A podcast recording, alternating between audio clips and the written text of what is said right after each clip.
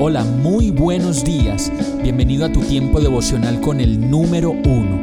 Qué alegría saludarte con la certeza de que Dios está obrando en tu vida su perfecta y buena voluntad, ya sea porque estás aprendiendo de un momento difícil o porque estás disfrutando de su amor a plenitud con paz y tranquilidad. Llegó la hora de tomar tu Biblia, pues de seguro Dios te va a hablar, te va a reconfortar y lo mejor de todo, te va a dar las respuestas que estabas buscando. ¿Qué esperas? Vamos, súbete de una vez en este pequeño pero eterno vuelo devocional con destino al cielo. Y el mensaje de hoy se llama Las cosas por limpiar. Isaías 59:3 dice, Ustedes tienen las manos manchadas de sangre y los dedos manchados de iniquidad.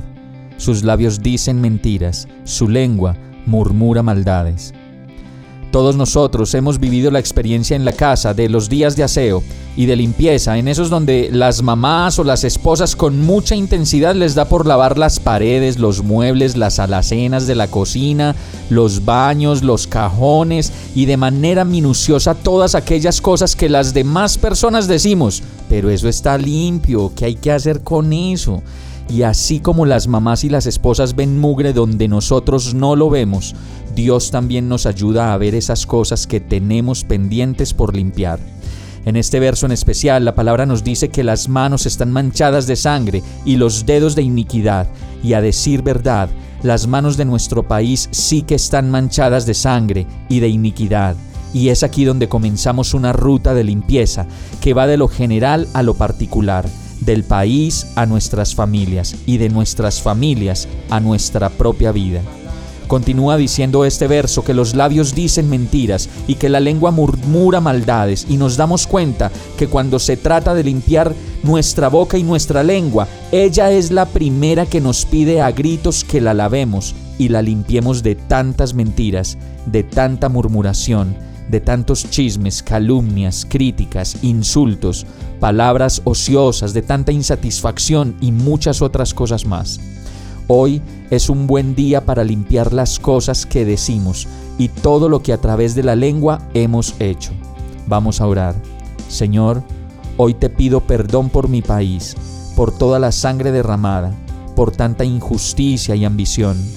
Te pido perdón por la guerra, por las emboscadas, los asesinatos, las masacres y las vidas de tantas personas inocentes que han sido víctimas en nuestro país.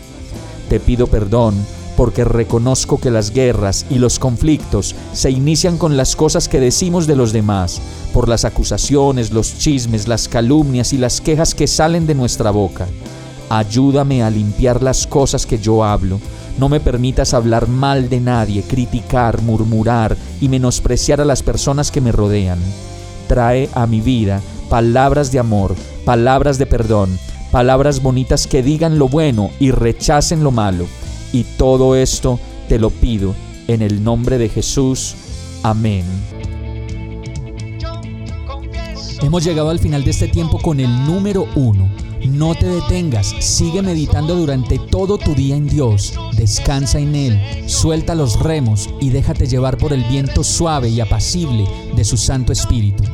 Solo compártelo con quien lo necesite y ames. Hoy, de la mano de Dios, todo será un gran día.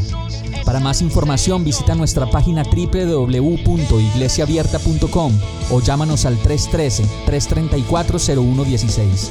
Oramos y rogamos para que cada día te enamores más de Dios y para que no pares de pasar todo tu tiempo con el número uno